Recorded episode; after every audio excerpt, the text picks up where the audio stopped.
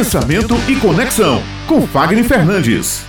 Pensamento e Conexão de hoje com o consultor Fagner Fernandes, que já está aqui na bancada com a gente hoje. Olá, Fagner Fernandes, bom dia. Vender bem e falando todo dia segundo você estava nos contando aqui nos bastidores, se apoia aí num tripé que você vai revelar agora. Que pilares são esses, então? Bom dia. Bom dia. A coluna de hoje está especial, hein? Para quem gosta de falar e quem gosta de faturar, aumenta o som.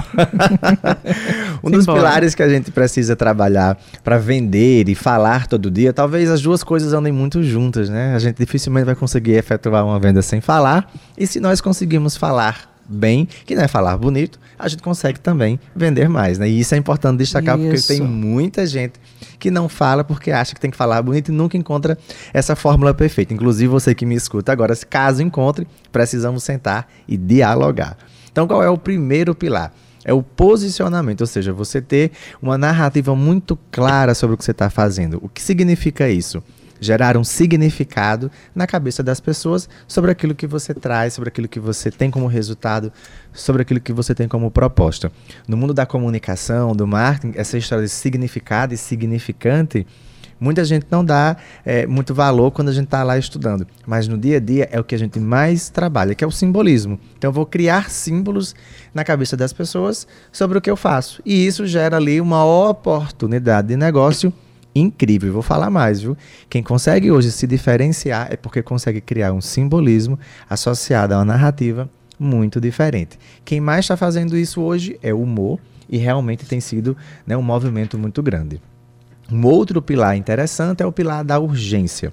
A maioria das pessoas que trabalham com vendas não sabem muito trabalhar a urgência, elas acabam trabalhando mais a promoção.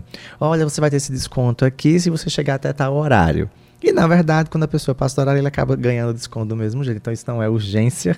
Isso aí você está fazendo uma promoção aí para só chamar a atenção das pessoas. Então a urgência é quando realmente aquilo que você está falando, ele tem um prazo de validade. E também tem um prazo de profundidade. Ou seja, se você chegar até é, entre segunda e sexta-feira, se você trabalhar entre segunda e terça-feira, ou seja, você vai determinar um tempo e esse prazo ele tem um motivo, ele não pode ser só hipotético da sua cabeça. Ah, eu quero que seja assim, não. Ele tem que estar ali conjunto para que a gente possa realmente fazer sentido. E o terceiro pilar, esse é um dos mais importantes, é a confiança. Se você fere a confiança do seu cliente na sua comunicação, se você fere a confiança ali do seu interlocutor, da pessoa que te segue, provavelmente você não vai conseguir mais avançar tanto, vai precisar fazer aí uma reconfiguração ou um reposicionamento até conquistar a confiança novamente. E como é que a gente conquista a confiança?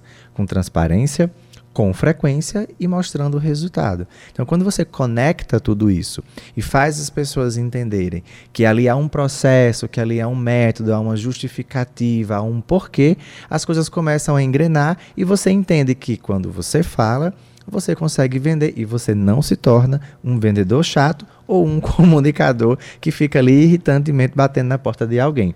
Então, são formas que a gente vai trabalhando e que muitas pessoas se perguntam, mas como é que eu vou falar sobre o que eu faço de forma diferente? Isso é uma, uma pergunta muito frequente.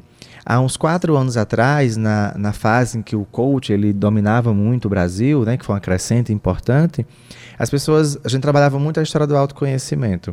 E há uma, um, tinha uma pergunta, tem uma pergunta, que até hoje as pessoas têm dificuldade de responder, que é, se eu fosse falar sobre você agora, sem dizer o que você faz, como você falaria? Essa pergunta sempre foi uma pergunta muito chave, ainda é muito funcional e ela me ajuda a desenvolver as pessoas sobre essa perspectiva. Não sabe o que falar ou você realmente não tem profundidade sobre o que você faz? Uhum. Então fica aí o questionamento para você entender como alinhar esses três tripés importantes para cada negócio, é super adaptável a gente usa isso, inclusive, também na política. Então, ou seja, se a gente usa na política que a gente vende ideias, imagina a gente trabalhar isso no nosso dia a dia, no nosso mercado, no comércio, no varejo, onde você estiver. É super fácil de praticar. Então, coloque em prática que o resultado chega.